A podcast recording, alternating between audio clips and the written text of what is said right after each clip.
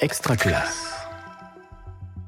Bonjour à vous, chers poditeurs et poditrices de Parlons Pratique.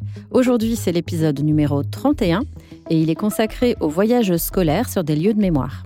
Oui, ce Parlons Pratique fait ainsi écho à la thématique des, des rendez-vous de l'histoire de Blois qui se sont tenus au début de ce mois d'octobre et dont le sujet était les vivants et les morts. Alors Régis, pour préparer cette émission, tu m'as parlé de ton expérience de la visite du Struthof avec ta classe de CM2 quand tu étais prof des écoles. Et est-ce que tu veux bien nous en dire deux mots, nous dire ce que tu retiens aujourd'hui? Alors c'était il y a longtemps Hélène, mais oui, oui moi j'ai d'abord souvenir que cette visite avait euh, interrogé quelques collègues et parents qui pensaient que des élèves de CM2 étaient trop jeunes pour visiter un tel lieu de mémoire, pour le dire clairement, un camp de concentration de la, de la Seconde Guerre mondiale. J'ai aussi en mémoire comment l'ensemble du projet qui mêlait histoire, éducation civique, euh, euh, littérature de jeunesse a structuré toute une partie de l'année scolaire. Ça a fédéré finalement les élèves et les enseignants des deux classes qui ont participé. Mais j'avoue que ce qui m'a le plus marqué, c'est à quel point le poids de l'histoire est presque palpable dans, dans un tel lieu. Eh bien aujourd'hui, avec nos invités, nous allons vous donner des clés pour mener un projet de voyage sur un lieu de mémoire comme euh, Régis avec vos classes, que vous soyez dans le premier ou le second degré, professeur d'histoire, mais aussi de lettres ou d'autres disciplines. Pourquoi visiter un lieu de mémoire? Comment s'y préparer? Et que faire ensuite? Nous en parlons tout de suite avec un habitué des rendez-vous de l'histoire de Blois, Alexandre Bande, et avec Olivier Vincent. Alexandre Bande, bonjour. Bonjour. Vous êtes historien, professeur d'histoire en classe préparatoire au lycée Janson de Sailly à Paris et à Sciences Po à Saint-Germain-en-Laye. Également formateur à l'INSPE de, de, Paris. Vous êtes membre de la commission enseignement et expert auprès de la Fondation pour la mémoire de la Shoah. Vous êtes également intervenant au mémorial de la Shoah. Et en 2021 est parue une nouvelle histoire de la Shoah que vous avez co-dirigée et qui doit sortir tout prochainement en poche. Alors, je vous propose une, une question très rapide pour, euh, pour démarrer, mais on y reviendra bien sûr dans le cours de l'émission. Au cours de l'histoire, on imagine que les lieux de mémoire se sont multipliés, qu'ils se sont peut-être même recouverts parfois. Euh, Qu'est-ce qui fait qu'un lieu devient un lieu de mémoire et quel serait peut-être le point commun à tous ces lieux? Eh bien, euh, il me semble que un lieu sur lequel se sont déroulés des événements importants, quelle que soit la période concernée, et un lieu sur lequel on est capable aujourd'hui de se souvenir de ces événements peut devenir un lieu de mémoire. C'est-à-dire qu'un lieu sur lequel se seraient passés des événements majeurs et dont personne ne se souviendrait, ou à travers duquel ou en cheminant sur lequel on ne saurait rien, ne pourrait être considéré comme un lieu de mémoire.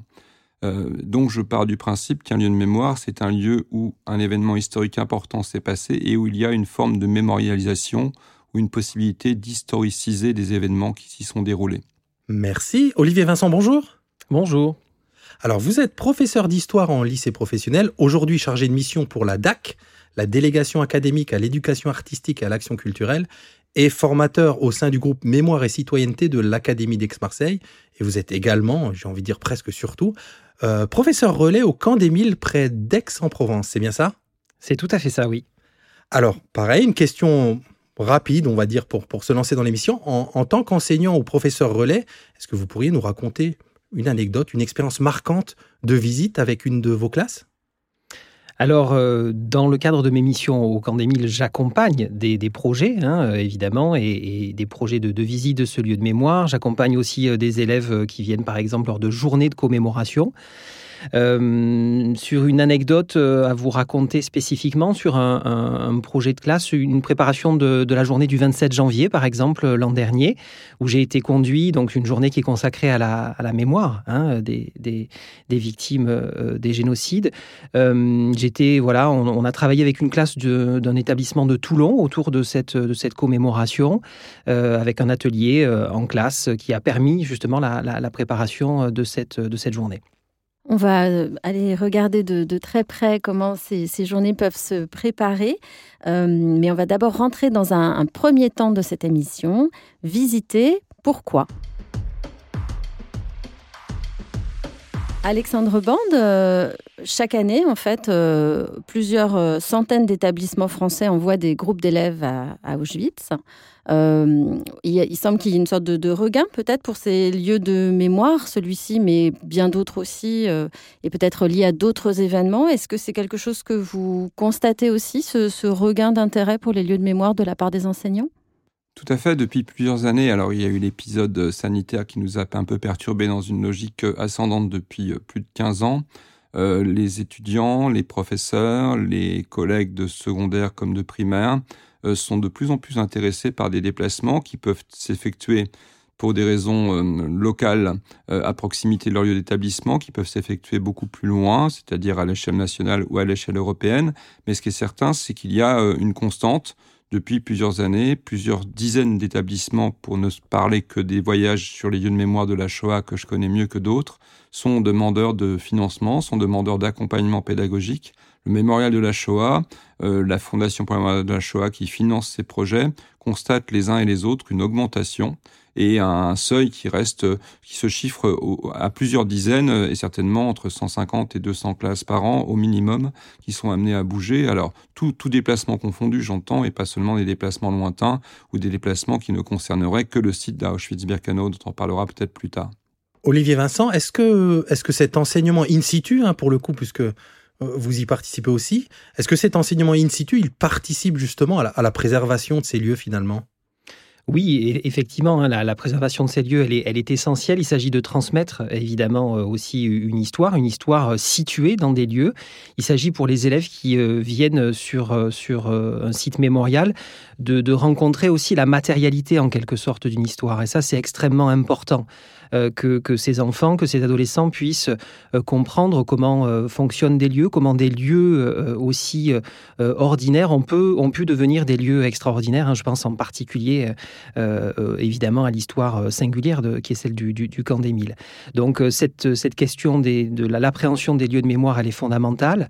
elle est aussi inscrite dans, les prescriptions officielles hein, qui, qui engagent les élèves, les enseignants et, les élèves évidemment à venir sur visiter ces sites, ces sites mémoriaux. Et je crois que la prescription, elle concerne d'ailleurs le cycle 2, mais aussi le cycle 3, le cycle 4, hein, évidemment, et, et tout l'ensemble des, des, publics scolaires qu'on peut, qu'on peut euh, toucher par ces, par ces visites et ces actions euh, éducatives sur les sites mémoriels.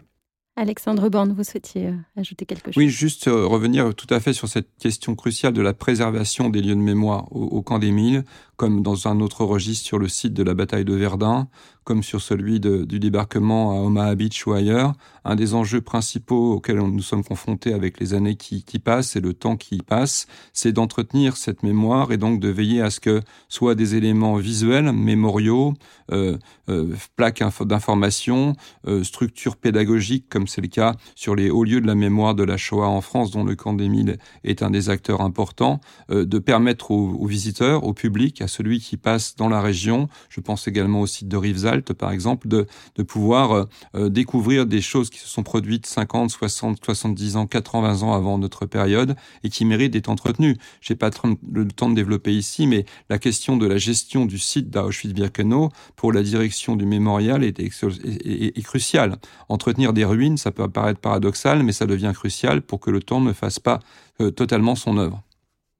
Et là, vous parlez de ruines, mais parfois il y a même plus vraiment euh, grand-chose à voir euh, sur, euh, sur place. c'est une pédagogie très particulière, cette idée que on visite un lieu où finalement il y a très peu à voir. Alexandre? C'est certain que le, c'est là où je pars du principe, et je ne suis pas le seul, qui consiste à, à penser que sans histoire, il n'y a pas de mémoire qui tienne la route. C'est-à-dire que sur un lieu, comme quand on commémore quelque chose à un moment précis, si on ne sait pas ce qu'on commémore, et sur ce lieu, si on ne sait pas ce qu'on va y voir, ou ce qui ce qui s'y est passé et ce qu'on n'y voit plus, en fait, euh, on ne comprend rien. Donc, euh, on, y reviendra certainement, mais le lieu de mémoire n'a de sens, en particulier pour les élèves et les professeurs qui les accompagnent, que s'il est euh, présenté, contextualisé et s'il est remis en situation. Sur site, idéalement, c'est qu'on puisse s'appuyer sur des éléments visuels qui demeurent. Mais je prends des exemples concrets. Vous êtes à Auschwitz devant le bunker 2 où il ne reste quasiment plus que des fondations. Pour qu'un esprit humain arrive à conceptualiser les 250 ou 300 000 personnes qui ont été gazées, c'est pas évident. Donc, ce que je veux dire, c'est qu'il faut, c'est là où l'historien ou, le, la, professionnelle des lieux peut transmettre un message qui, pour le professeur et ses élèves, est essentiel. Alors justement, cette, cette question de la matérialité dont vous parliez, Olivier Vincent, et, de la mémorialisation, c'est ce qu'on va retrouver hein, dans les témoignages de, de lycéennes qu'on va entendre tout de suite. Ce sont des, archives euh, de, Réseau Canopé dans lesquelles on a retrouvé ces témoignages d'élèves qui ont visité Auschwitz-Birkenau euh, dans les années 2014. Euh, L'enseignant, dans cet extrait, demande à ses élèves qui ont participé à ce voyage de parler de leur expérience. Et elles nous en disent, donc c'est vraiment des extraits, mais elles disent des choses, je pense, sur lesquelles on va pouvoir rebondir. Je pense que c'est surtout les fours crématoires quand on c'était l'après-midi.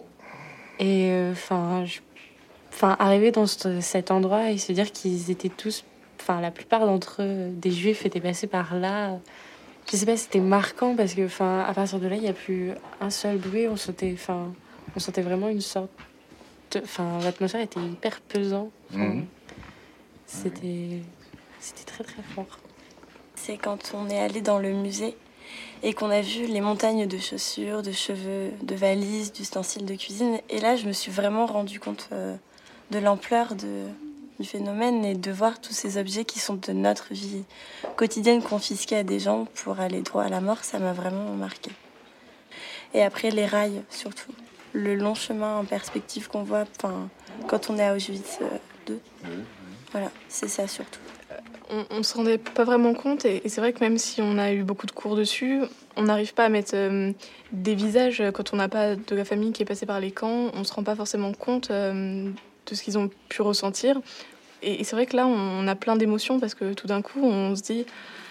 Waouh, euh, il y a un homme qui a porté ses lunettes et il y a une femme qui a utilisé cette cuillère ou des choses comme ça. Et c'est un petit peu bizarre. On, on, se met aussi à la place de ces gens et on se dit, c'est quand même plein. C'est leur vie qui est étalée comme ça devant nos yeux et ça, c'est assez, assez émouvant. Olivier Vincent, on entend donc euh, dans, ces retours d'élèves à la fois effectivement l'importance de, de, la source, du lieu, enfin de, de la matérialité, et puis aussi l'importance de l'émotion. Est-ce que ce sont ces, ces, deux éléments hein, qui justifient ces voyages?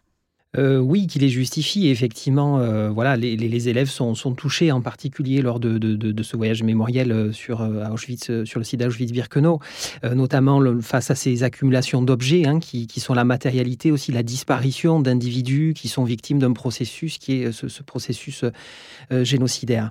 L'objectif, c'est évidemment d'accueillir ces émotions et les émotions des élèves, de les objectiver aussi. Et, et ce travail préparatoire en amont, ce travail historique historique, il permet aussi d'appréhender ces lieux. Mais c'est vrai que la confrontation avec ces lieux euh, touche, bouleverse évidemment euh, des jeunes adolescents. Hein. et donc, euh, il y a tout un travail aussi, sans doute, sur les émotions à, faire avec eux, notamment des temps de, parole peut-être, des temps d'explicitation. Et de ce point de vue-là, le travail que mène le Mémorial de la Shoah est remarquable, avec des historiens qui accompagnent la visite, avec des témoins aussi qui, qui accompagnent et qui permettent aussi euh, de mieux comprendre ce qui s'est joué dans ce lieu évidemment euh, euh, tragique de l'histoire du XXe siècle.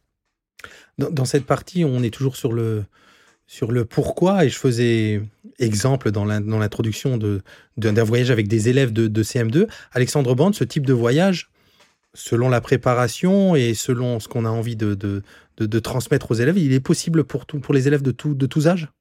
Alors, en France, euh, concernant les conflits mondiaux, Première et Seconde Guerre mondiale, qui sont susceptibles ici de nous intéresser plus particulièrement, euh, l'enseignement euh, de ces périodes s'effectue à trois niveaux, au niveau du primaire, au niveau du collège, au niveau du secondaire, qu'il soit général ou, professionnel.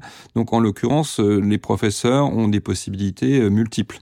Donc le, pourquoi, ça, doit certainement s'insérer dans un projet large de classe qui, qui, qui permette d'associer le travail fait en classe et le travail fait sur le terrain, sachant que je pars d'un principe que le voyage n'a rien d'obligatoire et que le, voyage ne peut remplacer le cours euh, et qu'il faut éviter d'agglomérer sur un voyage des élèves qui n'auraient pas suivi la même formation ou la même préparation.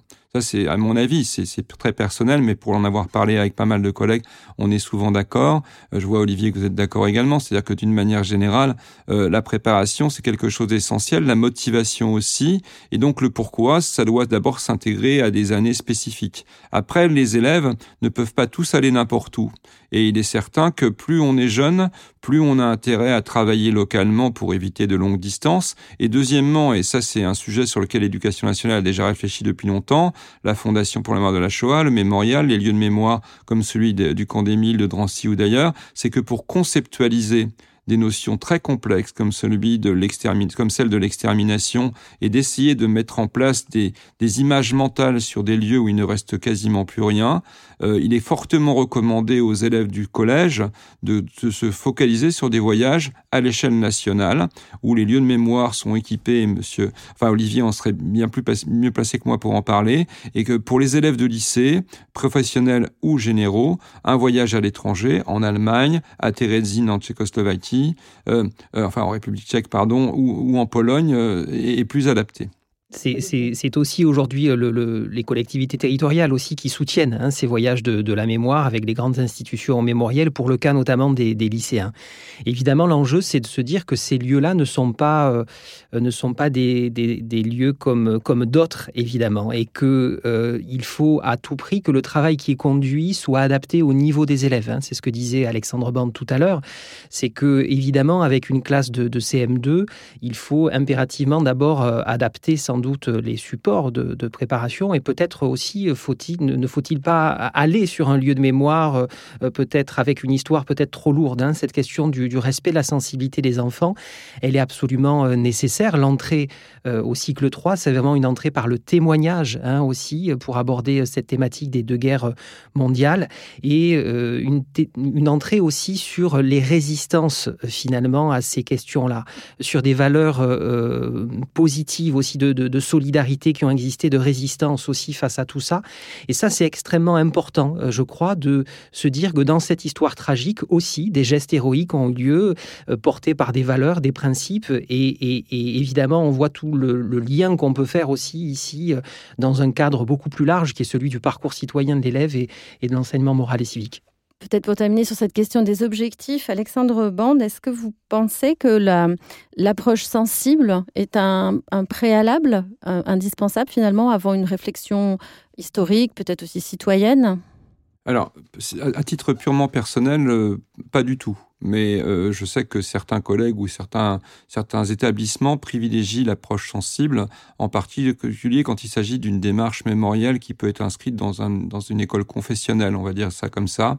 Mais d'une manière générale, euh, personnellement et avec mes collègues du Mémorial de la Shoah, nous privilégions plutôt l'approche pédagogique, tout en ne niant pas la possibilité de la sensibilité, de la réaction et de l'émotion sur le lieu lui-même mais euh, il, il, est fort peu, enfin, il, me semble fort peu euh, nécessaire d'exercer de, de, une forme de pression sur les élèves avant le départ en leur disant vous allez voir ça va être dur ou on va on va ressentir des choses terribles. Parce que généralement ce qui se passe c'est d'ailleurs on parlait de l'émotion j'ai pas rebondi dessus tout à l'heure mais c'est qu'on peut avoir des gens de enfin des élèves de tous âges qui ressortent en n'ayant aucune émotion et qui parfois s'en veulent même en me disant monsieur je suis embêté j'ai rien ressenti et moi je leur dis c'est pas grave. Ce qui compte c'est qu'il faut revenir avec des connaissances et pas êtes en, ayant eu mal à l'endroit où vous vous trouviez donc euh, l'émotion c'est peut-être pas un préalable mais par contre, par contre, contrairement également à d'autres collègues ou à d'autres structures, il ne faut pas la nier, il ne faut pas l'écraser par le poids de l'information et il faut lui laisser toute sa place.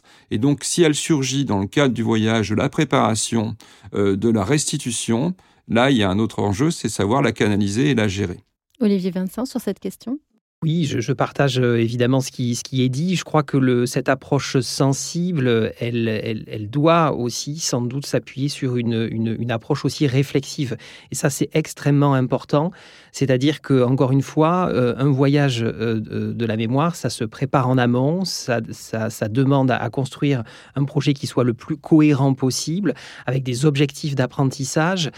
encore une fois, tout à l'heure, on parlait de, des potentialités locales et, les services services d'archives départementaux, là aussi, ont des professeurs relais qui sont voilà, des professeurs ressources en termes d'archives et qui peuvent, des, un travail en archives qui peut là aussi participer finalement de cette préparation plus globale et, de, comprendre comment des politiques vont se mettre en place à l'échelle locale et, on va avoir, et, vont avoir un impact évidemment très très fort. Donc tout le travail d'histoire que l'on peut, peut faire en amont, il est absolument fondamental pour essayer d'une certaine façon de, alors pas de neutraliser évidemment les émotions des élèves, mais en tout cas de les, de les, objectiver.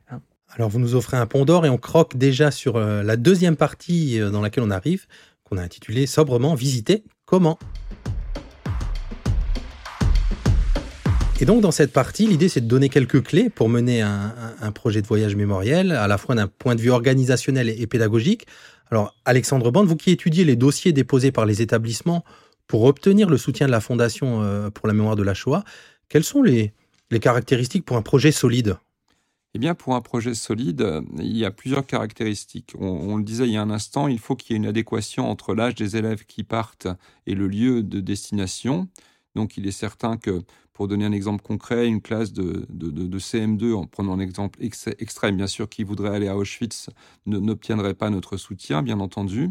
Euh, il faut donc qu'il y ait une sorte d'adéquation. Il faut, il faut idéalement que le porteur du projet démontre euh, euh, une forme d'expérience, ou tout au moins qu'il sera accompagné par des gens qui soient expérimentés. C'est pour ça que le mémorial de la Shoah, entre autres, mais surtout lui et les mémoriaux à l'échelle locale, je sais que ça se fait au CERCIL, ça doit se faire certainement également euh, sur le camp des Milles ou ailleurs, peuvent accueillir des enseignants pour les former localement.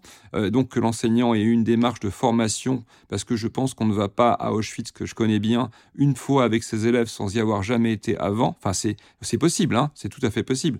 Mais euh, c'est potentiellement à risque pour des raisons qu'on pourrait développer ultérieurement. Donc euh, cet indicateur-là va être important. Je, synthétise en revenant également ensuite sur la, préparation, les, ouvrages utilisés, les films proposés aux élèves s'il y en a, le contact avec un témoin ou justement un lieu de mémoire local. Ça, c'est un plus qui est très important.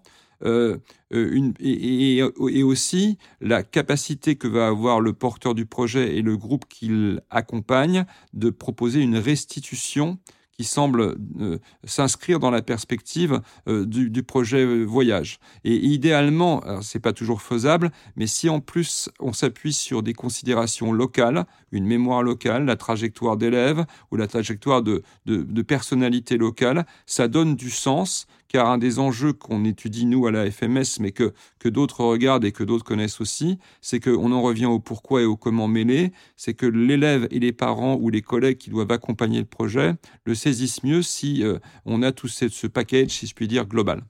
Olivier Vincent, vous êtes euh, un peu des deux côtés de la barrière. Vous avez été enseignant qui emmenait ses classes euh, dans ce type de voyage, et puis vous êtes aussi euh, médiateur, on peut dire de cette façon-là, au, camp des Est-ce que vous pouvez nous parler de la relation entre l'enseignant et les médiateurs ou les guides? C'est-à-dire, est-ce que jusqu'où il laisse la main il laisse sa classe au, guide ou au médiateur? Ou est-ce qu'il il intervient? Comment ça se passe un peu? Alors sur les visites au, site mémorial, effectivement, ce sont les médiateurs hein, qui sont en, charge des, groupes scolaires. Évidemment, il y a une interlocution hein, avec, euh, avec les professeurs qui sont présents. Il peut y avoir euh, une coloration qui est donnée euh, à la visite. Je pense en particulier, alors pour l'histoire spécifique du, camp des Milles, mais des visites qui ont peut-être une dimension qui s'intéresse un peu plus à la dimension des, artistes qui vont être internés. Hein. C'est la première période de l'histoire du, du, camp des Milles. donc voilà, on peut comme ça, en fonction des projets, évidemment identifié chez les, enseignants, ajuster au mieux la proposition, la proposition de, visite, ça c'est euh, certain. Euh, pour rebondir sur ce que disait euh, Alexandre Bande tout à l'heure, effectivement, ça se prépare un, projet, évidemment, ça se prépare bien en amont. Hein. Là, je voudrais partager mon expérience d'enseignant, évidemment. Ça se prépare d'abord sur, effectivement, le financement hein, d'un voyage comme celui-ci, d'un projet. ça veut dire de la formation, Alexandre Bande le, le disait très bien et ça me semble absolument essentiel. Là aussi, les réseaux de mémoriaux ont des professeurs relais et pour le, ce qui est du cas du, du camp des Mille, nous avons des formations qui sont inscrites au plan académique de formation et qui permettent justement de faire un, vrai travail sur ces questions-là. Ça nécessite aussi une connaissance un petit peu du terrain local et des archives locales qui sont à disposition. Et là, j'insiste aussi là-dessus parce que je crois beaucoup en cette approche de, l'histoire locale et je crois beaucoup à des histoires qui sont qui suivent des individus, des trajectoires. Euh, moi, j'avais fait un projet avec euh, une classe de première bac pro sur euh, l'histoire du Marseille de la Seconde Guerre mondiale et on était allé finalement aujourd'hui sur les traces même de la ville, d'une ville qu'il parcourt tous les jours, retrouver cette mémoire enfouie, retrouver des lieux où des évidemment où Jean Moulin par exemple se cachait hein, à l'hôtel Océania ou Anna Segers également réfugiée ici se, cacher et donc si vous voulez ce parcours, cette cartographie euh, dans la ville permet de faire euh, se rencontrer aussi euh, le passé et le présent. En fait, tout le travail qu'on peut faire avec les élèves, c'est un travail d'être le trait d'union finalement entre des histoires tragiques, douloureuses passées et la jeunesse, la jeunesse d'aujourd'hui. C'est vraiment, c'est vraiment l'enjeu. Sur la formation également, peut-être évoquer les, les référents académiques aussi mémoire et citoyenneté. Euh, qui sont souvent les IAIPR hein, pour le second degré euh, euh, d'histoire-géographie, mais pas tout le temps, et également des groupes de formateurs, mémoire et citoyenneté, qui sont, qui sont présents, qui participent au plan académique de, formation et qui ont une vraie connaissance pour le coup de, des archives locales et qui peuvent être une ressource vraiment très importante pour les collègues qui souhaiteraient se, lancer dans ce genre de projet. Alors un, autre aspect aussi, c'est que ce sont souvent des projets qui s'inscrivent dans, dans un temps plutôt long, on va dire, à l'échelle d'une année scolaire, qui demande un investissement conséquent, sans doute, de la, de la part des enseignants, et aussi un, un certain travail d'équipe qui peut favoriser euh, tout ça, Alexandre Bande alors, il est certain que les projets tels qu'on peut les concevoir, ils émanent souvent de la, personne du professeur ou de la professeure concernée, mais rapidement, le professeur ou la professeure se rend compte que, idéalement, c'est d'associer des collègues d'autres matières, sachant qu'il n'y a pas de spécificité à ces projets concernant, enfin, le, prof d'histoire n'a pas le monopole du projet pédagogique sur ces questions mémorielles, donc le professeur peut être philosophe, professeur de langue, professeur d'art plastique, professeur d'éducation musicale. Vous voyez, j'essaie d'élargir au maximum et à chaque fois j'en oublie. Donc, euh, le professeur de philosophie, si, on prend le lycée. Mais d'une manière générale, donc si j'en ai oublié, je ne voudrais froisser personne. Mais idéalement, c'est que le projet peut venir de quelques professeurs que ce soit. Euh, c'est quand même bien dans ce genre de projet qu'il y ait un professeur d'histoire qui, qui, soit associé, pas obligatoirement le porteur, mais qui puisse être potentiellement associé. Et après, c'est sûr que plus les professeurs s'engagent, mieux c'est mais ça ne fonctionne pas toujours comme ça.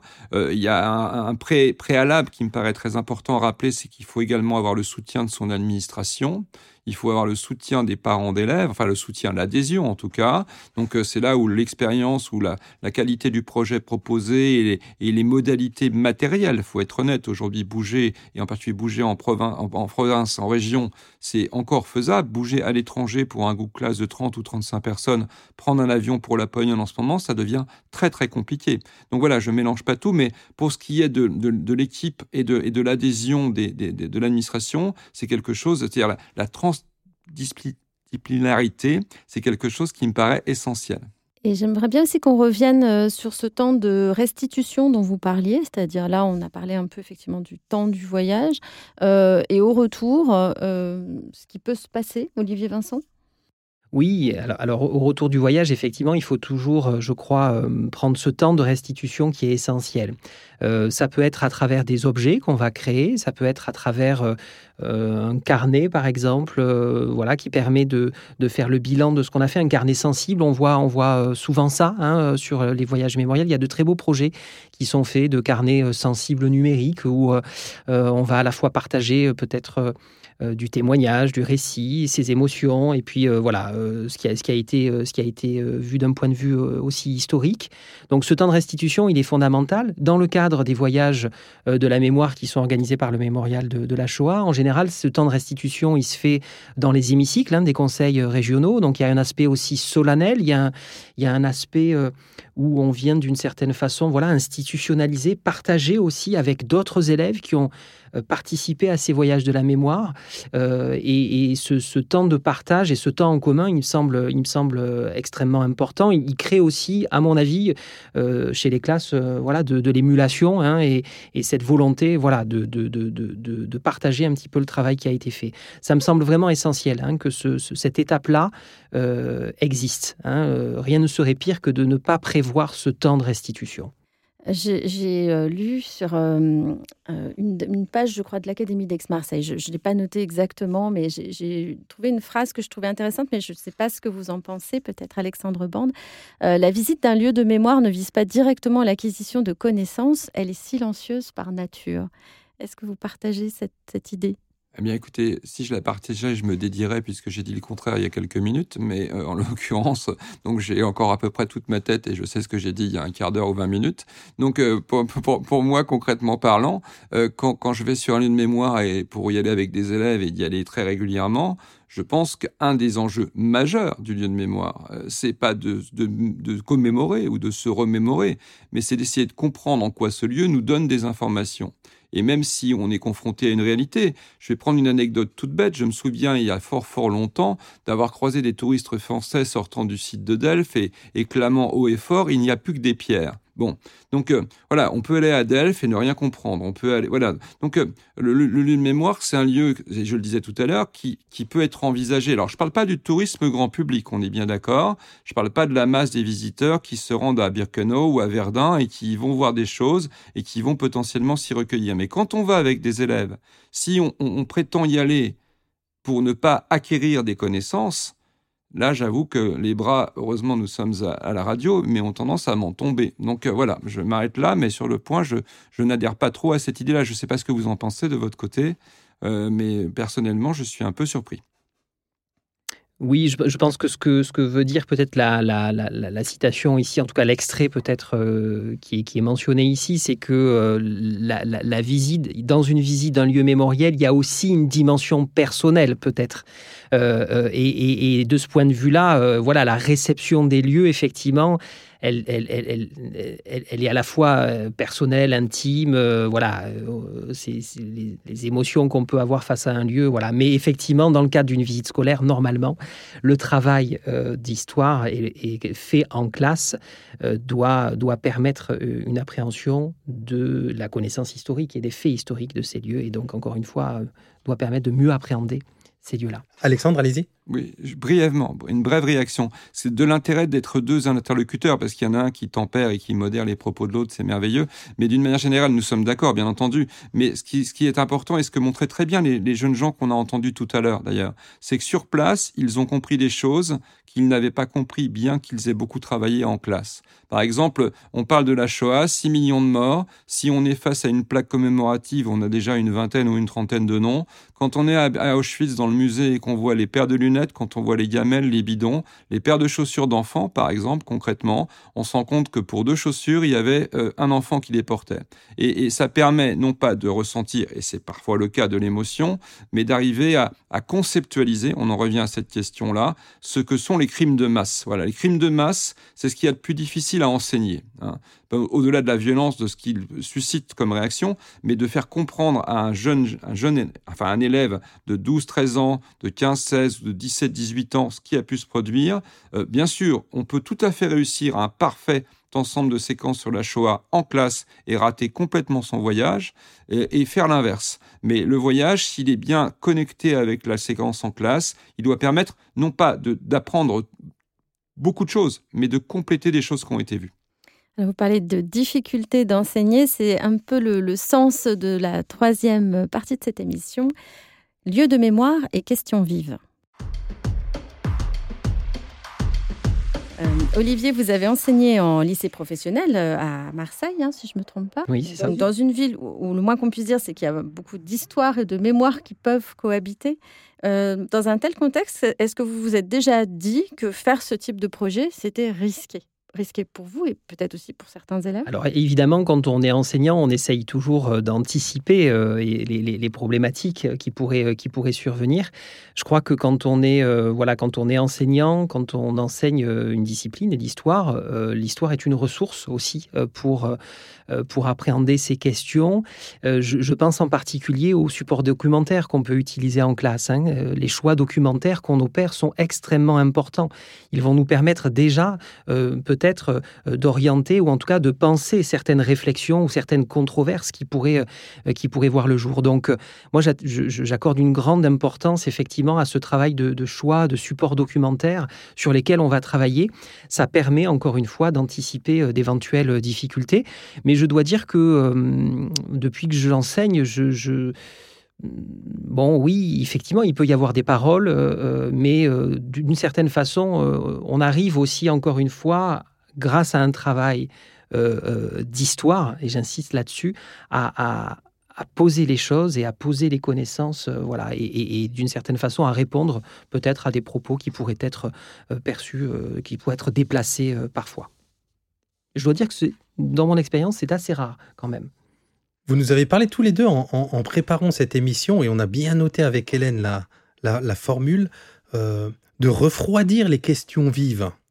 Est-ce que vous pourriez nous en dire plus? Qu'est-ce qui, pas se cache, mais qu'est-ce que, qu'est-ce que contient cette, cette notion, Alexandre Bande? Bien. Euh, en, l'occurrence, on, le sait fort bien aujourd'hui, les élèves qu'on est amenés à accompagner sur des lieux d'une mémoire complexe comme celle en particulier du génocide dont les Juifs ont été victimes, ou les tziganes, ou les lieux concentrationnaires, c'est euh, euh, faire appel, enfin, c'est mettre en contact des jeunes gens qui eux-mêmes ont des mémoires très différentes et des histoires personnelles très différentes, avec une mémoire et une histoire spécifiques.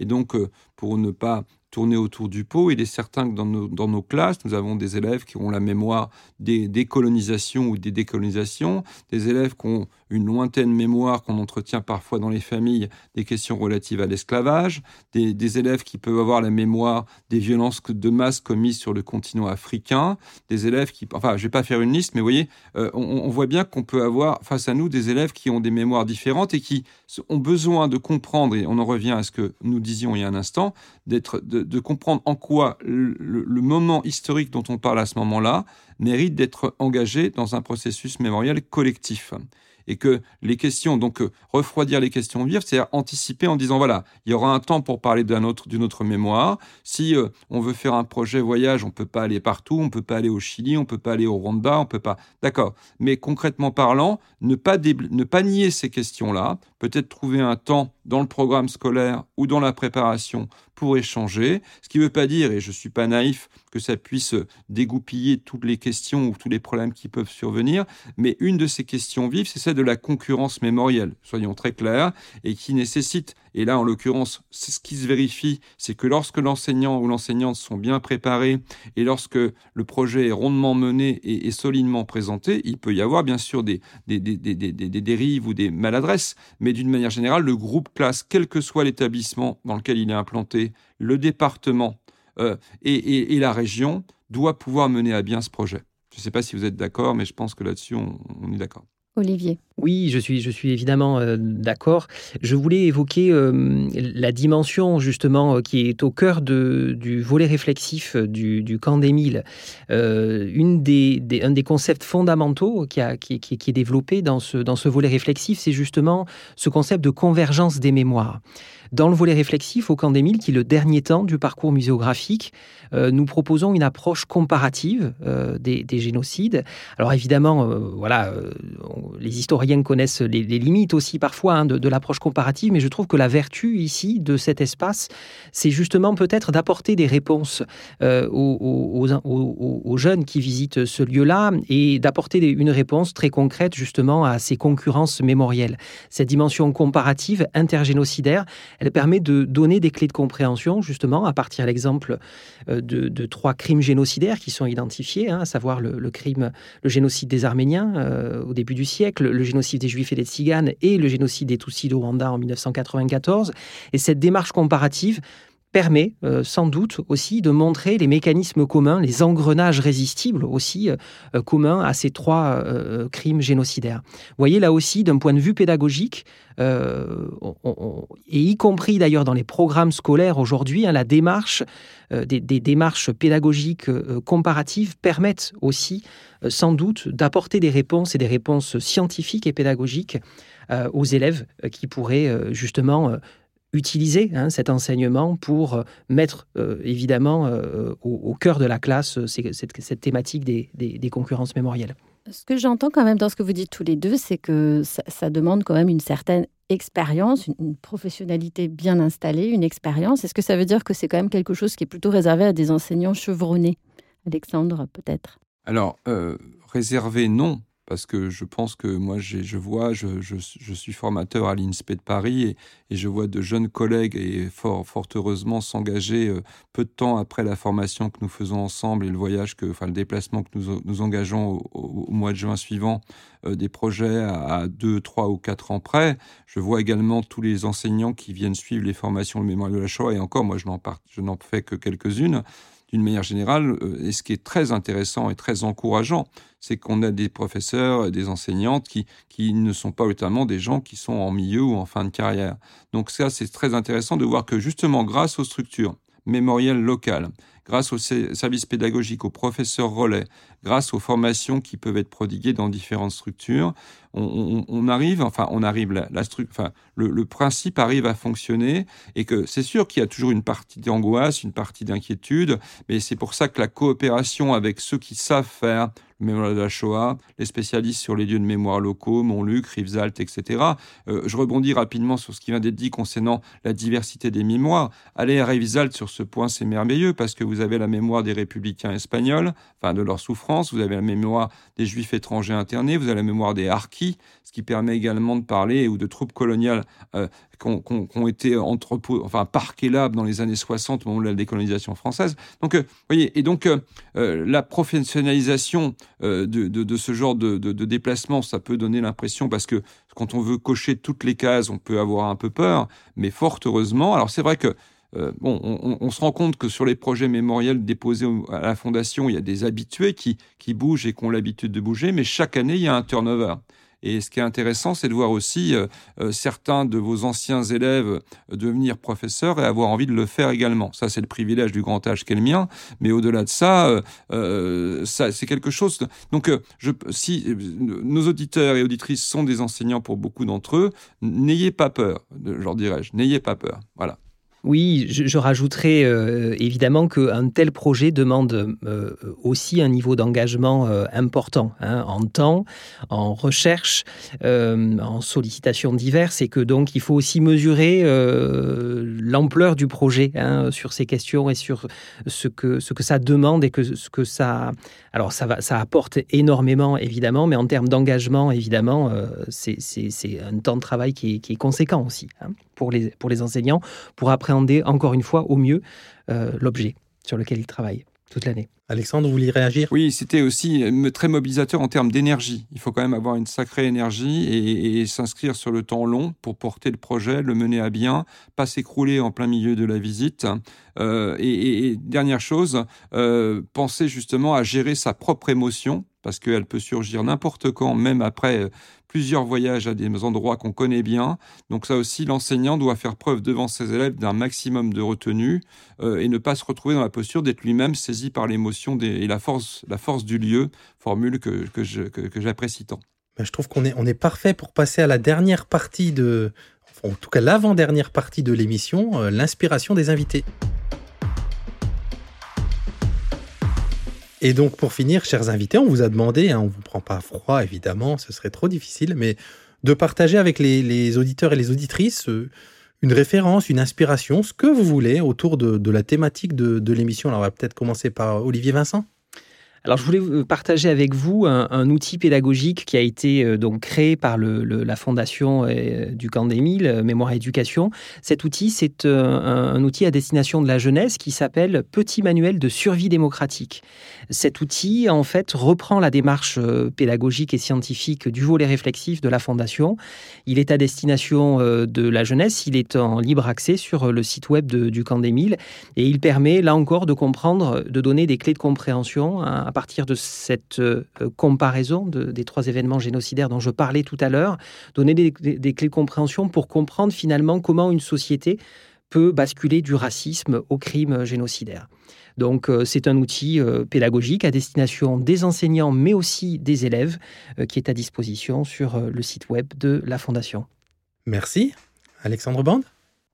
Alors personnellement, j'ai surtout envie de parler, même brièvement, d'une femme qui m'a beaucoup marqué l'an dernier, qui s'appelle Lisette Jovigno, que j'ai accompagnée sur le lieu qui est à Auschwitz-Birkenau avec un petit groupe, euh, et qui était la seule survivante de sa famille de la rafle du Veldiv.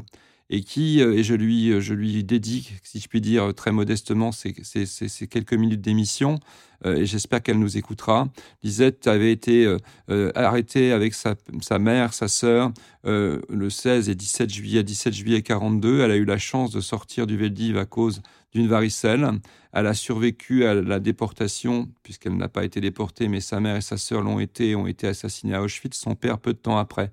Et j'ai eu l'immense privilège de pouvoir l'accompagner. Elle m'avait demandé ce déplacement au mois d'octobre dernier, il y a tout juste un an. Et je garderai en mémoire durablement, moi qui vais plusieurs fois par an là-bas, j'ai de nombreuses images en mémoire, mais celle-là, elle me restera longtemps d'une Lisette Jovigno devant le bunker 2 et l'immense prairie qui, où ont été euh, déposées les, déplacées et déposées les cendres des centaines de milliers de victimes, prenant conscience que c'est là où se trouvaient certainement sa sœur et sa mère. Et je pense que si on cherche une des raisons de, se pencher, de s'intéresser à la force que peuvent avoir les lieux de mémoire, bien sûr, nul n'a cette possibilité de, pouvoir toucher d'aussi près le lien entre l'histoire, la mémoire personnelle et l'émotion, mais c'est quelque chose que je garde. Donc, comme vous m'aviez dit que j'avais carte blanche, j'ai parlé de Lisette. Voilà. Merci beaucoup, euh, Alexandre Bande, et, merci à Olivier. Euh, euh, alors, difficile de conclure après, après ce témoignage, mais justement, c'est peut-être justement l'idée que les témoins sont, sont, de moins en moins nombreux et que les lieux de mémoire, d'une certaine façon, prennent le relais pour, pour les enseignants. Moi, je retiens, Alexandre, que vous nous avez dit qu'il ne fallait pas avoir peur.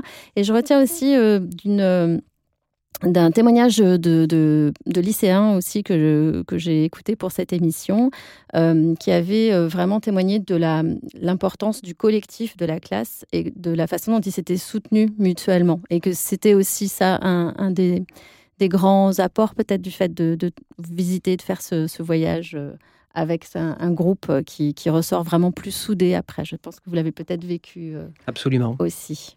Tout à fait, tout à fait. aussi. Merci aussi à notre collègue Cyril Roy, qui est co-auteur du web documentaire euh, Les deux albums d'Auschwitz en ligne sur le site de, Réseau Canopé. Et merci aussi à Dominique Trimbur, chargé de mission à la Fondation pour la mémoire de la Shoah, pour la préparation de cette émission. Merci à tous les deux. Lieu de mémoire, plus qu'un voyage, un épisode Parlons pratique préparé et animé par Régis Forgione et Hélène Audard. Réalisé avec l'appui technique de l'équipe audiovisuelle de Canopée Île-de-France et d'Hervé Dusson, Atelier Canopée 13, Marseille. Montage et mixage. Simon Gattegno. Coordination de production. Luc Taramini, Hervé Thury et Magali Devance. Directrice de publication. Marie-Caroline Missire. Suivez-nous sur extraclasse.réseau-canopé.fr ou sur votre plateforme de podcast préférée pour écouter tous les épisodes dès leur sortie. Une production Réseau Canopé 2023. Donc, il nous met le petit tapis sonore, c'est ça? Je crois qu'il est parti chercher un tapis, mais je ne sais pas s'il est parti chez Saint-Maclou. Extra classe.